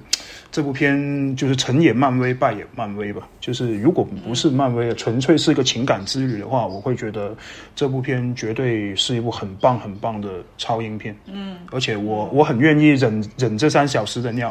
但是莫名其妙冒了很多无关的信息，我就会觉得，哎，他有点处理的不是很好。嗯，对，关于钢铁心就 Riri Williams 这个角色，其实我觉得定时应该比我清楚，就是在第四阶段，包括现在可能第五阶段也是这么一个路数，就是是我也想了解一下，是不是过去的很多英雄就是逐渐就是必须得换代了，就是他们必须得是。就是比如说很多很多可能还未必是因为这个故事的原因，很多可能是因为他的那个合约，他跟迪士尼的合约的问题还是啥的，就很多，对比如说钢铁之心，他可能要去代替过去前三阶段的那个钢铁侠，钢铁侠，然后嗯，对蜘蛛侠也换人，嗯，然后美国队长又把盾牌给了一个一个新的美队，嗯，黑豹现在也传递到妹妹了，就是有很多戏里戏外的原因，反正导致就是整个第四阶段似乎就是一个刚刚我们所说的过渡嘛，就是它其实是一个要让老英雄逐渐退出历史舞台，然后要去介绍新一波的呃新英雄出来的一个阶段。然后其实漫威其实实际上它还是很愿意去呼应，就是世界上正在发生的事情的。我的感觉啊，就是在过去它有比如美队和钢铁侠的这个呃，可能更多的是象征着美国的呃进步派和保守派的一种那个观念之差。然后，嗯，像我们刚刚说的黑豹一的两个角色，可能呼应的是美国黑人的这个这个路线纷争。然后，其实到这个第四阶段的这些新英雄，很多时候它它呼应的是关于现在的一些，比如呃黑人也好啊，性少数，然后年轻人青春，就是就是这些年，其实从欧洲到香港对吧？我们也看到年轻人就是站出来争取自己的权利，就是他在呼应这么一种浪潮，所以他去推出的这些呃角色，但就是这些角色似乎好像你感觉他在迎合这个浪潮，但是好像推出来的时候又觉得很别扭。不是很舒服，就很薄弱。因为我我也特别想刚刚才就想问你们的是，你们觉得苏芮这个角色塑造的成功吗？我我就是他啊，他确实浑身都是优点，比如他 IQ 特别高，然后呃，他有他自己的这种个性什么的。但是我真的觉得这不是一个成功的角色。然后让他，我知道了，就是我不是说有那种性别歧视或者什么不允许女黑豹怎么怎么样，我只是觉得这个角色真的是很薄弱，很很浮于表面。首先，我也没有在二里边看到他的成长，或者他的成长就莫名其妙，还有他的做的种种的选择，就是让我觉得这个人他不是一个自洽的人，或者说他就是一个，嗯嗯，反正就不完整。我就是觉得所有的东西都堆在他身上，就是一个塑造的很差的一个角色。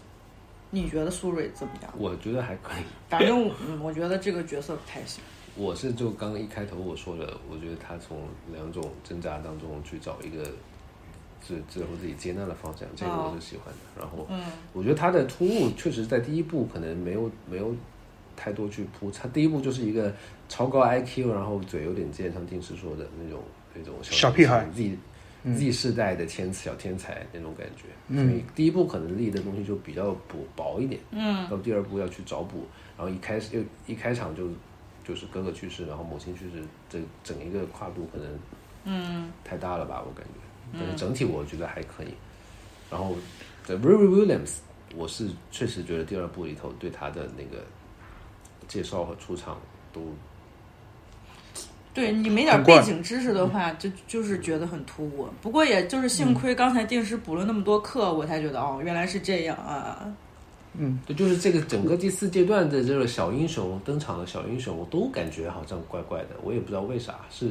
是不是我也被过去几个阶段的那个那种，因为我们都是老逼，年轻人让我们感到不适。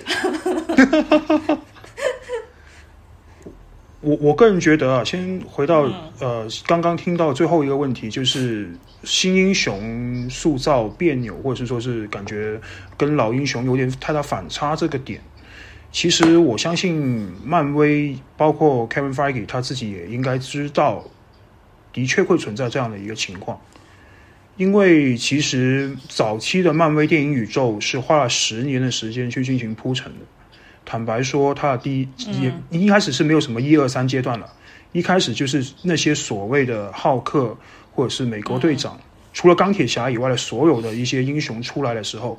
那些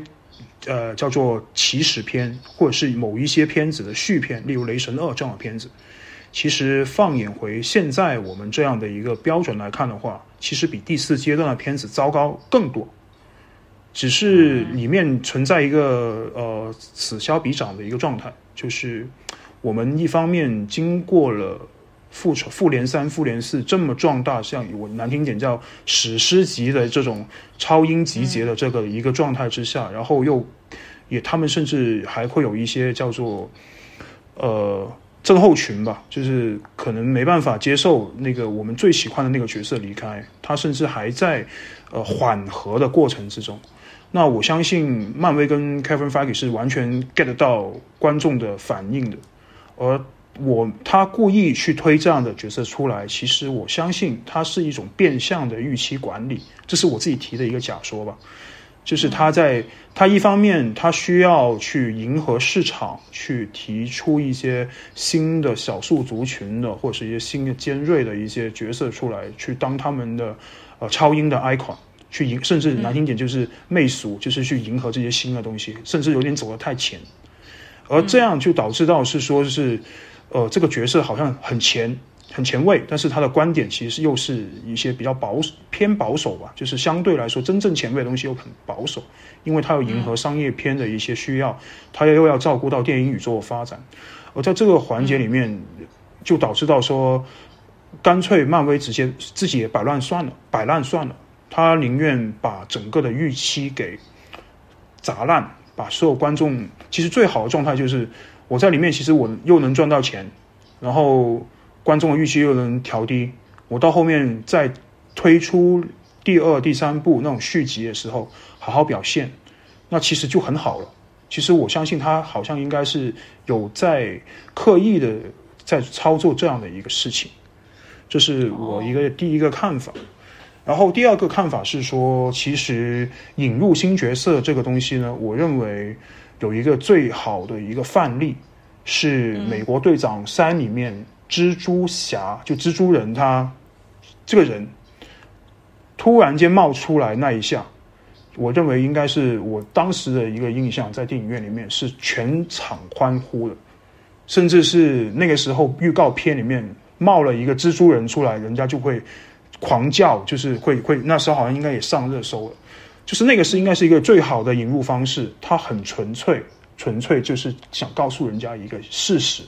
就是这是一个呃很还原漫画的小屁孩的一个蜘蛛人，然后他来漫威了，漫威电影宇宙，而那个 Vivi 那个角色，其实他有点想去复制这样的一个方式。包括他在前置的一些物料，会专门针对钢铁心去做一些物料。但是说句实话，我外网反应我也看了，国内反应我们也看，其实就是他们会怀疑，因为他更像是一个接替一个一一接替一个大神的一个角色，而不是一个新的一个角色的一个引入。他背后所背负的东西太多了，导致到说大家恨不得在这部片里面看到一个女版的女黑人版的 Tony Stark 在里面。但我一开始的时候也会有一丢丢的预期，直到看到他那个机甲连变形都没有，呵 呵是个高塔以后，我就彻底放弃了。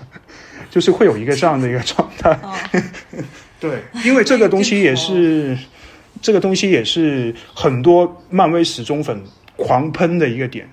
就是我花这个钱进来，有一半的原因是想看一个。很久都没看到的钢铁人出来，机甲穿上，然后特效拉满，然后砸一个地，很多人都很想看这个镜头。结果他出了一个，我就满头问号，一个高 一个高达，所以就很愤怒，很多人都很愤怒。包括在那个时候，有人呃专门带着一个在澳门的时候，专门戴了一个钢铁侠的面具，看完以后他把钢铁侠的面具呃扔垃圾桶了，就会有这样的一些反应，所以就会觉得。呃，新角色的引入最大的 bug，没有新新角色的引入，可能是因为大家的期望值管理失序，并且是他们的新角色引入更加是会有一种叫做背负一个新任务，叫做传承，而传承这个东西呢。我相信是绝对是一代不如一代，这不是老逼的视角啊，是肯定是一代不如一代的，所以 所以传承必定会失败吧。但是你说有没有一些很好的新角色冒出来？我觉得纳摩算是一个还可以的角色吧，就是在这么多的、这么多的那个里面，就是自从他的那个型格也是也是蛮符合我们的一个预期。然后最后一个想回答的就是一开始想讲的，就是苏苏蕊这个角色撑不撑得起来这个点。我个人的看法是，导演跟演员已经尽力了，因为这个角色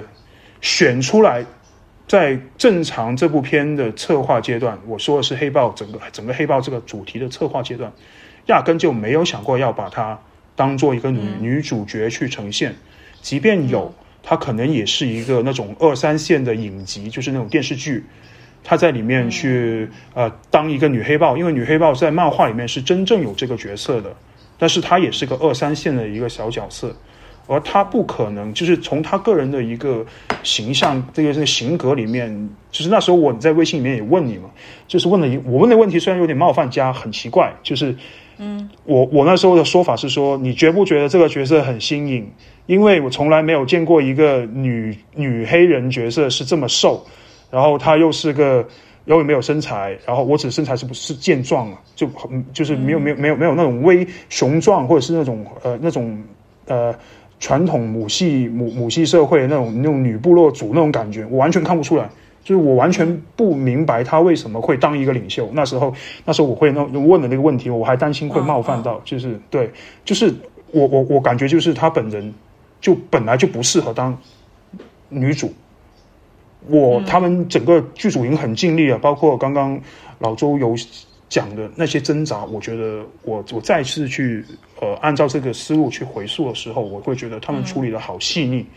但是因为糅合了各种乱七八糟的漫威的政治正确，漫我指的漫威政治正确就是呃要去完善那些他们所要完善的东西的时候，搞到他就很薄弱了，又迷，然后那个整个的东西都非常的混乱，而导致到这个角色呃尽力了。人家的要求是一百分的要求，一百分才是六十分。那现在他只是做了六十分或者是七十分吧，那他肯定是不及格的，是一个这样的一个状态。对，嗯，对，我觉得舒瑞其实我是觉得，因为我们就是评价黑豹二的时候，总是要记得它是一个呃二零二零年年底才重新推导、重新做的一个嗯一个东西嘛。虽然我们感觉跟你说好像隔了五年你就拿出来一个这，但其实。从查理死了之后，很多东西，包括临时要把舒瑞、嗯，扶正这些事情，都是很仓促去做的。就是在这个前提之下，感觉我反正我对海豹人总体是是满意的，我感觉。嗯嗯，因为刚才定师说，就是之前问的问题会，就我更多就是我你在微信上问我的问题，我更多的不是感觉被冒犯，我是。会觉得有点奇怪，你为什么会以这个角度来问我？因为我当时以为他他所说的角度其实是一个女一个瘦弱的年轻的女性角色和就是以传统，比如说传统的具有力量感的父权制的这种形象，它是不是合适？冲突冲突很大，对对，我知道这个这个肯定是不一样的，但是我并没有觉得它是一个。就是说，它是一个很重要的一个关键的点。我只是单纯从他的角色来说，我就是觉得塑造的挺不成功的。因为他身上确实，你看到了，你刚才不是提到了，也是媚俗嘛，就是商业片，它肯定有一些迎合现在潮流的，无论是说现在更新一代年轻人的这种价值观啊，还有他们的这种呃思维方式或者他们的行为方式，这种肯定是有迎合的，但是。其实像这一类青春题材的这种，无论是影视啊，还是其他的，就是这呃这种文艺作品上面来塑造的话，我觉得也都还好。但是就是在苏芮身上，我是觉得就是很哪哪都很奇怪。我反而就是觉得，呃，老周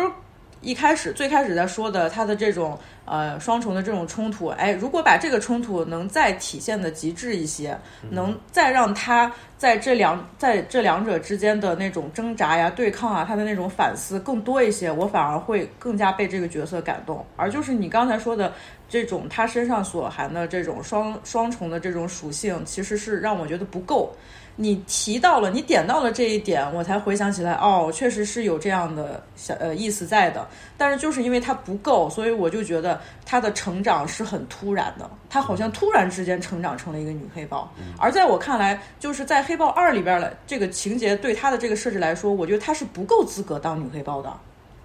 嗯啊，明白。我我刚才我再补充一下，刚才丁师说的关于舒蕊这个形象，她的她的纤弱、纤弱嗯和纤瘦的这个，呃，其实我我我也觉得这个好像我跟康仔感觉是一样，就是不是很重要。就是我感觉我们觉得，比如说印象中这种部落式的，尤其非洲部落式的这种母系社会的这种女领袖，她需要壮，需要呃、嗯雄武，需要有力量。这个可能一方面是对刚才说的，我们对父权社会下的这种男领袖的普京式的这种嗯。一个想象，另外一个可能也有我们一层不不就是呃刻板印象，就是其实我们嗯。觉得母系社会地方很多时候会联想到，比如非洲部落，然后再进而进而联想到的就是它的原始化，它的前现代性，它不是一个我们认识意义中的这种现代化社会或者国家，所以它是靠武力靠。呃，肢体可能靠很多东西去去成为一个领袖角色的，所以我们会觉得他自然而然应该是强壮的，嗯，呃，对。孔武有力的。但是实际上，瓦坎达并不是一个塑造成这样的一个嗯。前现代式的这种原始的国家，它是一个嗯。呃，通过震惊这个独有资源，它虽然逃过了这种西方式的呃现代化路线，但是它用就是依靠着比如说像石油一样，可能像石油一样牛逼的东西，然后走出了一条自己的这种科技现代化的道路。嗯，所以，所以他虽然是一个非洲国家，但是他的领袖，他的国家本身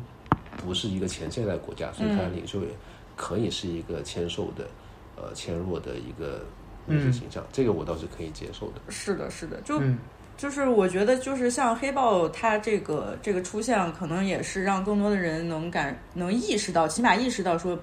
非洲它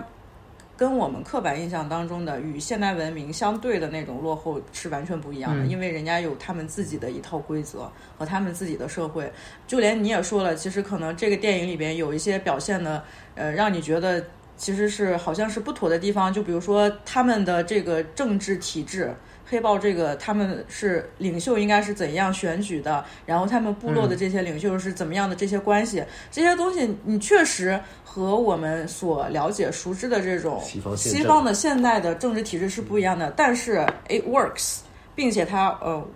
它 work 的很好，嗯，这这是非洲未来主义吗？这这算是？我觉得这不算，因为我其实之前我还跟另外一个朋友就是 Lisa，我们两个聊非洲未来主义，我觉得这是一个伪概念，我特别不喜欢非洲未来主义这个概念啊。因为我很浅了、我那时候是看的那个有个原英文原文的一个一一本也也不叫书吧，就是一个杂志还是什么的，那个封面还挺有名的，但是一下子忘了是谁。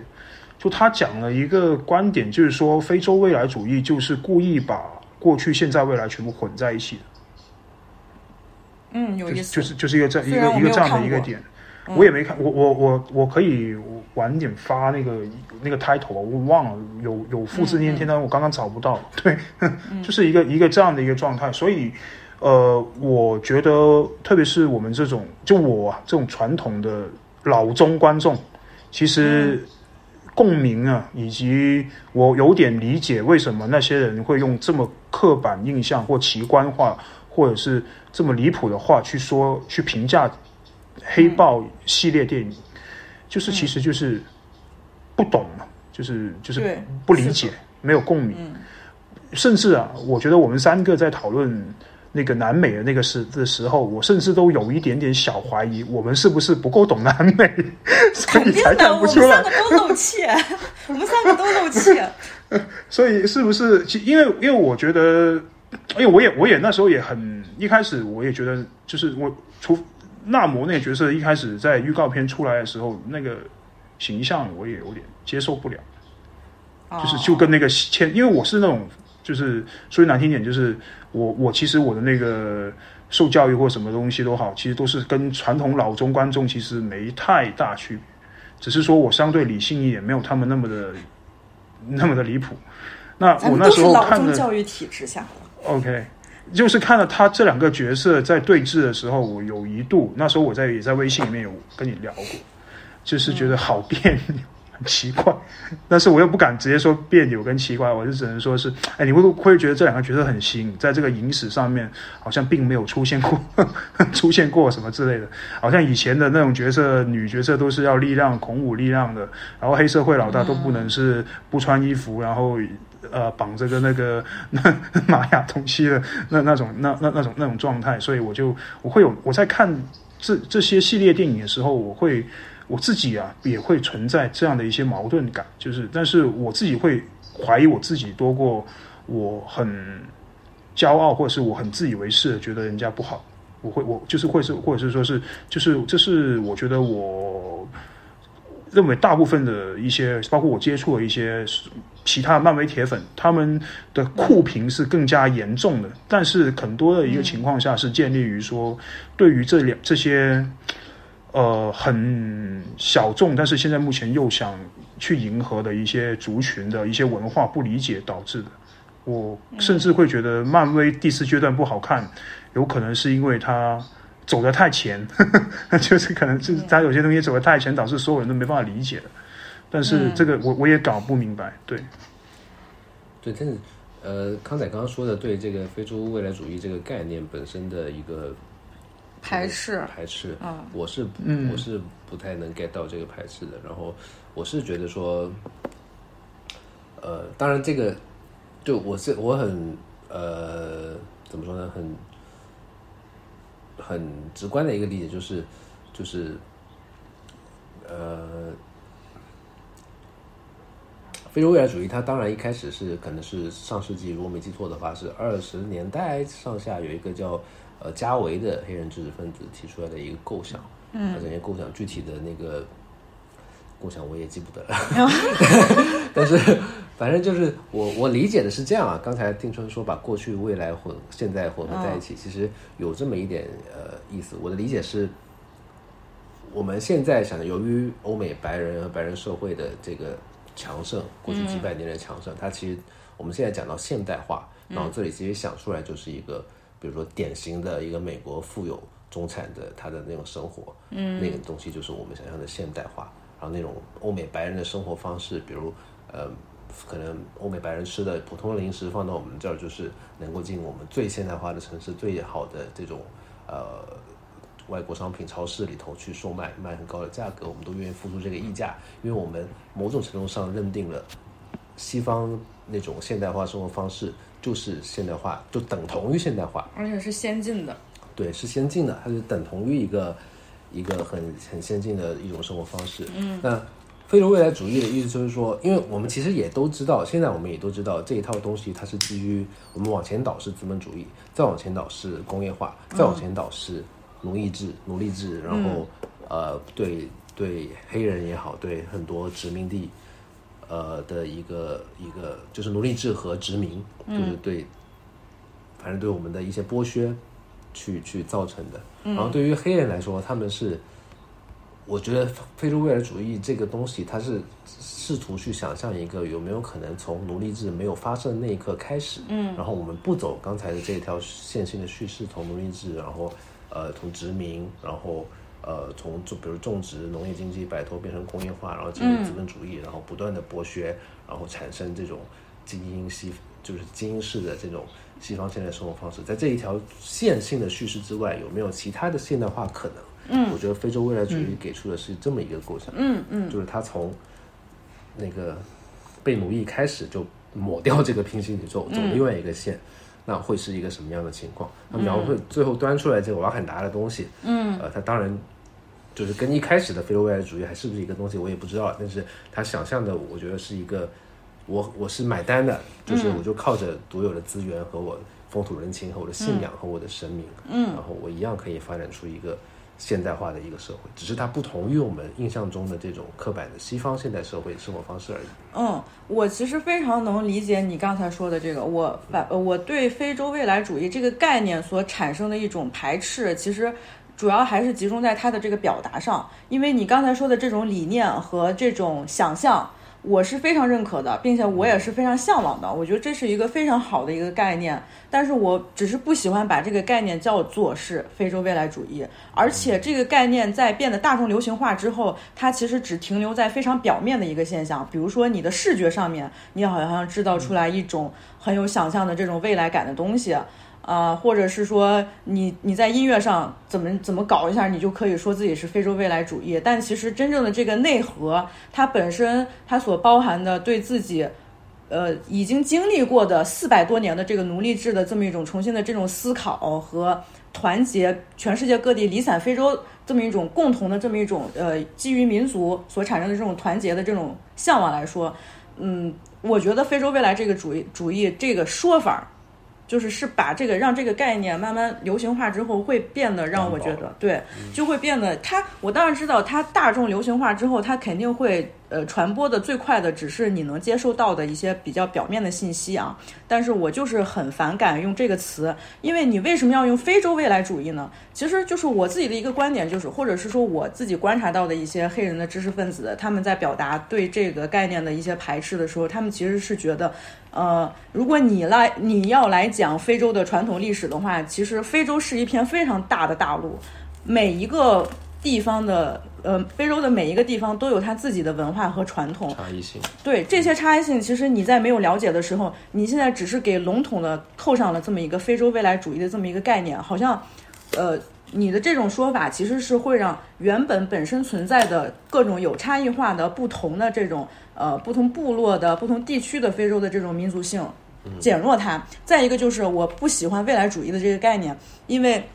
你就说我是一个特别呃特别迂腐的老逼吧，可以这么说。因为呃未来主义当时那个在意大利最开始提出的时候，它其实就是极度的向往一种工业化的社会，然后这个社会它其实就是非常男权的，它很厌女，然后它只是认为人类通过呃这种。呃，高强度的有科技的科技力的生产，它就可以改变自然，要统治地球。它所它这种这个原本最初始的未来主义的这种高高在上的姿态，让我是非常讨厌的。虽然它在美学上有一定的价值在，它在艺术上是有价值的，但是它最开始的未来主义这个概念会让我觉得很难受。而你在讲非洲的。嗯，你所想象的不存在的另外一个平行世界，一个美好的世界的时候，你为什么要用未来主义这个概念？我觉得你不需要，就是把这把非洲和未来主义这两个词结合在一起来表达你的观点，你知道吗？你所说的理念和价值观我完全赞同，但是我就是不喜欢这样的表达方式，而这种表达方式在当下这种流行化传播，呃，慢慢就会让我觉得是一个非常肤浅的、非常表面的，然后削弱了非洲原本存在的。其他各种各样有差异性的、很很有魅力的文化，嗯，所以这是我很排斥这个概念的原因。明白。对，其实，在这个概念上，我是觉得中国人应该，我我是觉得中国人应该要可以去共情到这个瓦坎达的这种想象才。你那你对老钟的期待值可太高了，你把老钟想的这么善良，老钟有那么善良吗？到底对，我觉得就是。就是这个，我觉得这个共性是在于说，因为现在其实从我们的官方的宣传也在一直在，包括现在很多小粉红啊，所谓的他们对什么张嘴就是说西方那一套，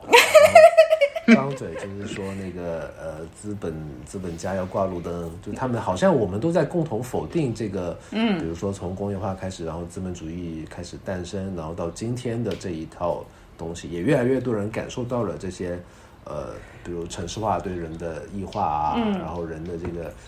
在大厂里只有热的时候的这种被剥削的感受，其实中国人年轻一代其实对这个东西已经很感同身受了。嗯，所以其实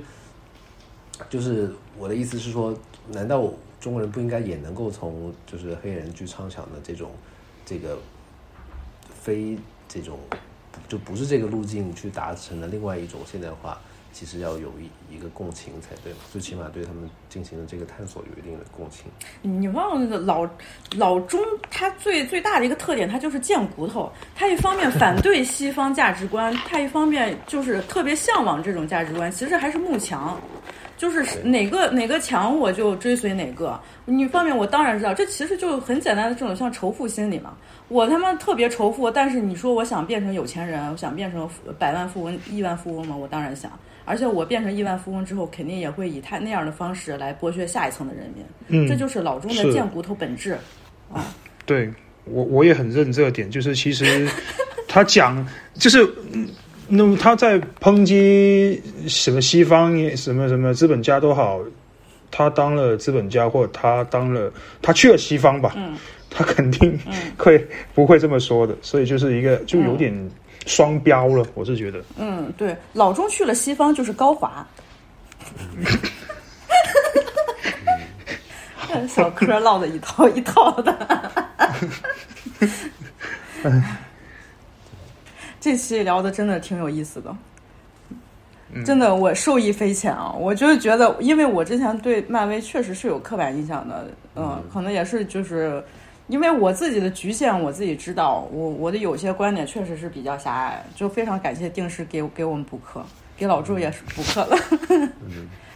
咱哪天我是强烈推荐重重看一下，嗯，肯定会的，你要跟我们听众。对对对，也会跟听众把你推荐的这些都列下来的。嗯，好的好的。嗯，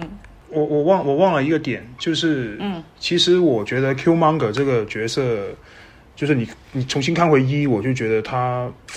他演讲的那些点真的非常的能打到人心里面，所以 对我我所以是我我我我觉得其实里面这么多个角色里面，呃，Q Monger 回归是。也是一件最棒的一个事情，但我那时候我忘了说了，就是我觉得这个很很很好，对，嗯嗯，好像应该其他也没有，应该都没说。我最喜欢那个那个台词，那个那个台台词还挺挺好，因为他那时候要跟那个柯南那个那个那个人那个什么贝克街亡灵一样，他是要杀光所有压迫者本人、帮凶跟孩子那那种，哇，那个就就是那种那种。串台了，串台了，串台了，漫动漫台了，对，就那种就会会觉得很很很好。所以就是说，老周老周刚才说的 Q 妈呃总 Q 妈总是会让人会不由自主的联想起来 Malcolm X，其实也是这个，就是一开始吧，我其实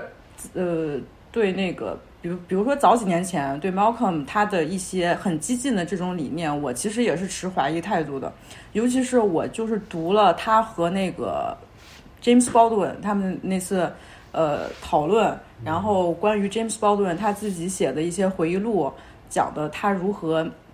嗯，他跟那个 Malcolm X 他的 Malcolm X 他的这些信徒在一起聚会的时候，他们发生的这种激烈的这种冲突，其实我当时对这个人我也是觉得非常的激进。但是慢慢的就是看了他的一些，尤其是他演讲的一些作品，了解到他的更多的现在的影视化对他的一些描写嘛，还有看了他就是最经典最经典的就是 Spike Lee 拍的那个自传。嗯，那个电影之后，我其实是在某种程度上，我其实能理解他这种激进的观点的。然后这个激进的观点，我我是也是在 Q 漫杆上能看到一些影子，所以我是非常非常喜欢这个角色的。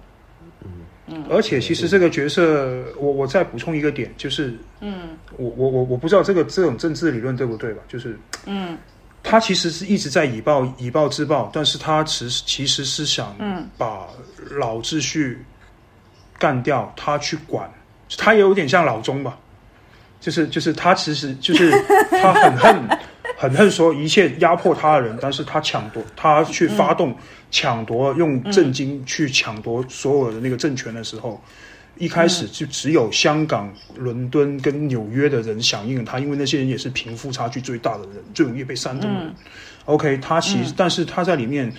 想要去重构的这个秩序，其实发动武装革命重构的秩序，其实无非就是他自己本人以及黑人的秩序。因为那时候他有个帮手，帮手是那个呃朵拉亲卫队的那个那个那个那个那个那个角色的老公，然后那个是边境部落的首领嘛，是内应嘛。那在在这里面，这个这个角色里面有黑豹一里面，我觉得有一个最棒的地方，倒不是特查拉的角色曲线，我是觉得 Q Monger 的小说曲线很好。是到最后的时候，其实呃，特查拉跟他打在火车站打了一一场，就是那个震那个震惊矿矿站里面打的那一场仗。其实呃，其实也是一个被动的双方的一个以以暴制暴，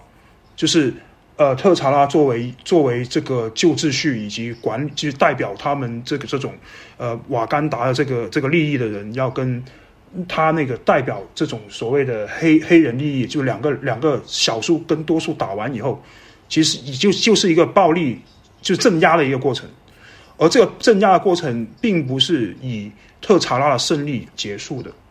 而是以 Qmonger 自己的自杀，就有点像那种，我说个不恰不是很恰当的一个比喻，就是自焚了，就是所谓的神圣暴力，他是用神圣暴力去终止了这个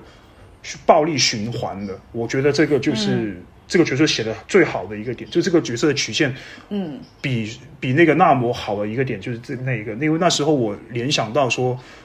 那我会否是 Qmonger 的升级版？那那时候我还没完全太讲得清楚 Qmonger 好在哪里。其实 Qmonger 好在这里，就是他是他到最后是反而是使用了一个自杀的一个方式，终止了这个无休止的一个一个一一个一个一个一个东西，就是他发动了一个武装革武装暴动，然后他自己自焚去终止自焚这个事情，就会让所有人。明白说，其实真的有人在现场死了，而我们有必要停下来去想想，造成这个死的原因是什么？这也是变相导让那个 T'Challa 他自己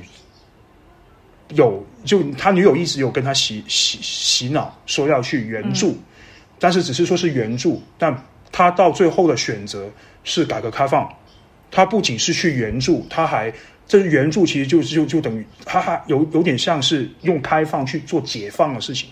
援助更像是说是我要废，就是林肯不是废除黑黑奴运动，然后二战以后不是不是去干嘛，不是去平，就是女女女女生不是去平权，而是资助黑黑奴，但是这样结构性上面是不会改变任何的变化的，而到后面特查拉自己。醒悟，用这种新的方式去这手腕，是其实是因为 Qmonger 他自己自杀这一下，让他有这样的有这样的一个一个变化了。这个我刚刚也没有想到，对对，这个就是很很好的一个这样的一个情况。对，嗯嗯，就他他改变了瓦坎达。对，Qmonger 这个角色，而且他是 Michael B. Jordan。哎呦，我觉得真的就是第一部他那个选角选的真的太牛逼了，Michael B. Jordan 简直了。作为一个就作为一个正就是一个女的来说，哎，反正我是私私人，我是对他实在是有太多的偏爱了。就是他身上集中的那种男性的那种魅力，宝义的男性魅力啊，真的是让我太太太痴迷了。我觉得他第二部出现的那个场景其实也很好，就是舒瑞他吃下七星草之后，就是满怀期待想要去看到他的哥哥或者母亲，然后发现出来是大表哥，然后这个时候就是他其实是到那一刻他可能才开始去所谓反省，他自己的这种，就是因为 Q 蒙哥那时候问他嘛，你你既然不相信这个祖先之境的存在，你为什么还要吃下七星草？就是你还要。以这种你不相信他，但是你仍然想要得到这个这个力量，这种是一种很投机式的去获得权力或者力量的一个心态。嗯，然后反正我觉得那一次那个 scene 那个场景还是很好的。嗯嗯，哎，嗯，我我我还再再简单讲一个，我再简单讲讲一个一个小点，可能有点也不不可以可以，就是无无端发散嘛，就是我会觉得。呃，你会就是我不知道现在咱们会去怎么去想黑人，因为我认为黑人在没有发生发生那些平权运运动之前，他们是非常的团结以及很有爱的一个群体，但他们发生了以后，而且也成功平了一定权以后，有了商业社会的这个东西，就是会有人很多人先富起来，而那一帮人会。分分裂了那个团结奋斗的那种黑人群体的那个那那那那种连结，导致到是有一一堆所谓的黑人精英阶层出来，而这种精英阶层，我一定程度上面有点像那个第一部的那个 T'Challa，他就是那种叫什么？含着震惊汤匙出生的出生的，从小到大的也就是对高阶黑人，然后他其实是忽略了全球底层黑人的愤怒吧，还是什么？所以他那时候为什么会被轻易拉下马？其实很简单，因为因为因为其实有内应，为什么内应会认同认可 Q Monger？是因为 Q Q Monger 他就是就是他他他自己就是能代表的更广泛的那个那个那个族群。而可能这个也是有一个讽刺的点吧，但是第二部并没有看到有类似的一些一些事情，不过这个也是探讨了，对对对，这个事情我觉得。首先，我觉得一会儿那个康仔再补充啊。我先说，首先就是你刚刚说的关于黑人的这个分歧，其实我觉得不不是说这个民权运动之后才开始有这个分化吧。其实向来也都因为黑人也是人，只要是有人，那你面对一个强强强大的暴力的秩序在你前面的时候，你到底很多人第一反应就是我尽可能去先去适应它。嗯，那这其实，在平权前、平权后，呃，运动前、运动后，其实都有，对吧？那。所以当时也会有一些人就是觉得说他不要不要武装暴力，他要尽可能把自己变得像一个白人，然后去拉直自己的头发，然后西装革履的去适应那个秩序。所以那个从前也有。然后另外就是讲到那个瓦坎达的这个，呃呃特查拉他的这种呃不体恤民情，导致他很轻松的被这个 Q Mongo 一挑战就被拉下来骂。呃，这个观察我觉得也是存在的，但是这个我觉得是。其实那个是那种川普后遗症，就是在二零一八年那个节点上的时候，大家去，因为当时没有人觉得川普真的这个代表的这些深红州的一些呃所谓红脖，这个有点贬义啊，就是作为一个南方这个白人和这个低阶白人的这种意志。当时其实大家其实有点瞧不上川普，嗯，其实大家没有考虑到这种底层白人的这个政治权益，真的可以推选出一个这样的领袖，所以。其实我觉得是川普后遗症，就是说也用也用这个，我不知道他有没有这个主创作的意图啊，但是我们用它去代入当时民主党，呃，就是很大意的输给了这么一个呃呼应民粹的一个政治领袖，嗯，这个事情是可以，我认为可以套到黑豹一的那个特查拉被这个 Q 蒙格轻易的挑战掉的这个事情是有呼应的了，反正跟当时的美国的内部的政治情况。嗯，我觉得就是黑人之间有产生，比如说精英阶层和就是比较平民一平民阶层一些这种，这个其实是特别特别早之前就有了，因为最开始，呃，在奴隶制刚开始这这段时期，就是还奴隶制还存在的时期，其实就是有一部分黑人奴隶，他其实是属于一种契约奴。呃，契约奴他其实是我跟白人的 master 签订了一个契约，就是说我给你干满多少年的活儿，我可以恢复自由身。嗯，所以其实是在奴隶制还存在的时期，就已经有少部分自由身的黑人了。自由黑人是，然后这一部分黑人他其实。所处在一个陌生的大陆上的时候，他其实就是为了生存，或者就已经是顺应到当时的社会秩序里边了。你不能说他其实是主动的去依靠白人社会，或者主动的去倾向权力的那一方，因为他这个就是顺应他这个时代的这么一个选择。然后到后来，其实，嗯，就比如说美国黑人进步主义协会这些人，他其实也就是呃有他的祖辈们，他们是比较早恢复自由身的。或者是说有一些黑奴，他其实是跟呃白人通婚，然后呃有了呃下一代，所以他们一开始就是有这样比较好的这种条件，那他们受到了更好的教育，嗯，就理所当然的，他们其实就是会被纳入到这个主流的白人的这个世界里边儿。然后接下来产生的那肯定这个阶级的这个分歧，其实并不是由于黑人之间内部的这种分歧，其实还是这个 system 这个体制的问题，还有这个其实就是一个历史问题、历史遗留问题。而精英的黑人和更平民一些黑人这个阶级的冲突，它其实一直以来都是一个持久的拉拉力的这种讨论在。嗯，这个这个问题其实是一直存在的，你可以在非常非常多的影视作品里边都能看到。有有这种体现的这种冲突啊，嗯，所所以归根结底就是二还是太烂了，但是没有讲这件事情。这个我觉得，呃，瓦坎达 Forever 它不是说好或者烂这么简单的有一个定论，我也不希望这个播客这次节目讨论的一个目的是说有一个定论，只不过是我们我觉得我们大家都接触到了自己之前不了解的这个信息，然后你再回头，如果说是有空或者还有这种想法的话，可以再重新看一下《黑豹》一二，甚至是把之前有黑豹角色出现的这些漫威的电影，更了解他的这个世界观、它的这个体系之后，你可能会对他的了解更深。我觉得这个才是我我希望在这个播客里边讨论出来比较积极的一个结论。嗯。嗯，就就是在录之前，听你给我补课之前，其实我我我想聊的其实也就那些啊，就是它好在哪里，坏在哪里，是吧？但是我觉得，如果说没有我对漫威宇宙的这个了解的话，确实，嗯，这个观点还是说不出来，说出来就是对站不住脚，就是，嗯，所以说很感谢定时 这一期给我补课了。我天天听你们的播客，我呢，我我我算是呃。学生给老师补一次课吧。哎呀，咋回事啊？不成老师，咱咱们之间，咱们之间就不用这种这种商务互吹了啊！未来也没有合作的机会。网络 太营业了，太营业了。